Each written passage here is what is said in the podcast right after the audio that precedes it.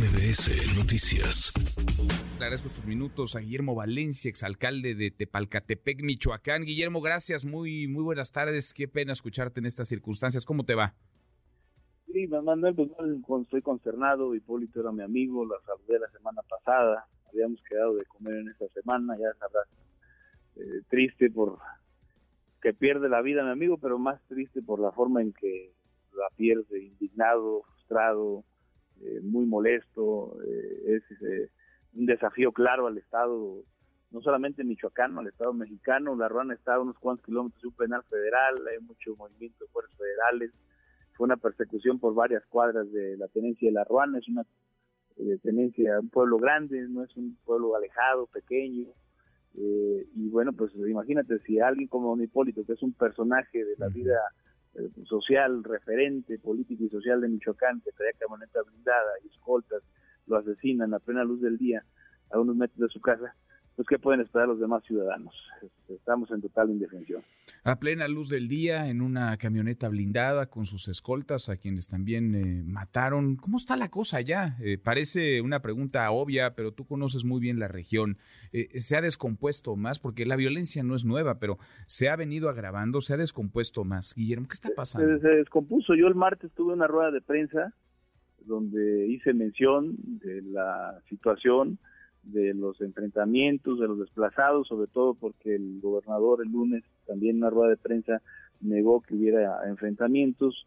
Eh, yo advertí la situación y mira, desafortunadamente, pues el tiempo me dio la razón. Yo eh, lamento que haya sido así, pero pues esto pasa cuando hay negación por parte de las autoridades de una situación de violencia en la que de un municipio a otro eh, son grupos delictivos distintos, es más, en un mismo municipio como Buenavista, que es donde eh, pasó esto, de una tenencia o de una comunidad a otra, ya es frontera entre dos cárteles de grupos delictivos distintos, ellos son los que ejercen, eh, la, le imponen la, su ley, son los que cobran impuestos porque cobran cuota, eh, los que dicen cuándo tienen que trabajar o no los cortadores de limón, y pues el gobierno siempre sencillamente lo niega, y bueno, pues es triste eh, sobre todo porque hoy pierdo a un amigo con el que tenía una gran relación, pero sobre todo porque un personaje de la talla de, de Hipólito Mora eh, no merecía morir así,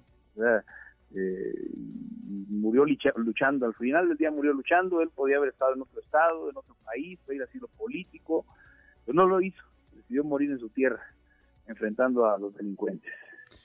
Qué, tragedia y qué tristeza. ¿Qué deja desde, desde tu punto de vista con lo que lo conociste, con lo que lo conviviste, con las charlas que tuvieron, con los ideales que perseguía? ¿Qué deja Hipólito Mora, Guillermo?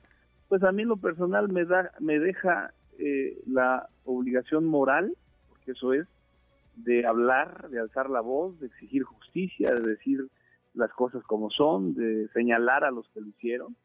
Solamente tienen nombre y apellido los delincuentes que operan ahí y de exigir desde el, alcance de mis posibilidades al gobierno eh, seguridad para los ciudadanos y justicia para don Hipólito, porque él fue un sacrificio lo que hizo, eh, él, él, podía, ya estaba más tiempo en Morelia porque sabía que estaba amenazado, y bueno, pues fue un sacrificio lo que hizo, regresaba a cuidar sus huertas de limón, y mira, en una de esas esto pasa, ¿Y qué es lo que buscan los delincuentes?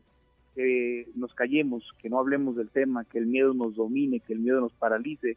Y bueno, pues eh, creo que lo que menos podemos hacer es quedarnos callados. Pues te mandamos un abrazo, un abrazo eh, fuerte, eh, nuestro pésame, un abrazo solidario para ti y para los michoacanos, porque lo dices muy bien, Guillermo, si esto le pasa a Hipólito Mora con la presencia que tenía, con el personaje conocido que era, no solamente en la región, en el estado, en el país, escoltado a bordo de un vehículo blindado, ¿qué le espera? ¿Qué le espera a los ciudadanos? Gracias, Guillermo, muchas gracias. A órdenes, buenas tardes. Gracias, muy buenas tardes. Redes sociales para que siga en contacto: Twitter, Facebook y TikTok. M. López San Martín.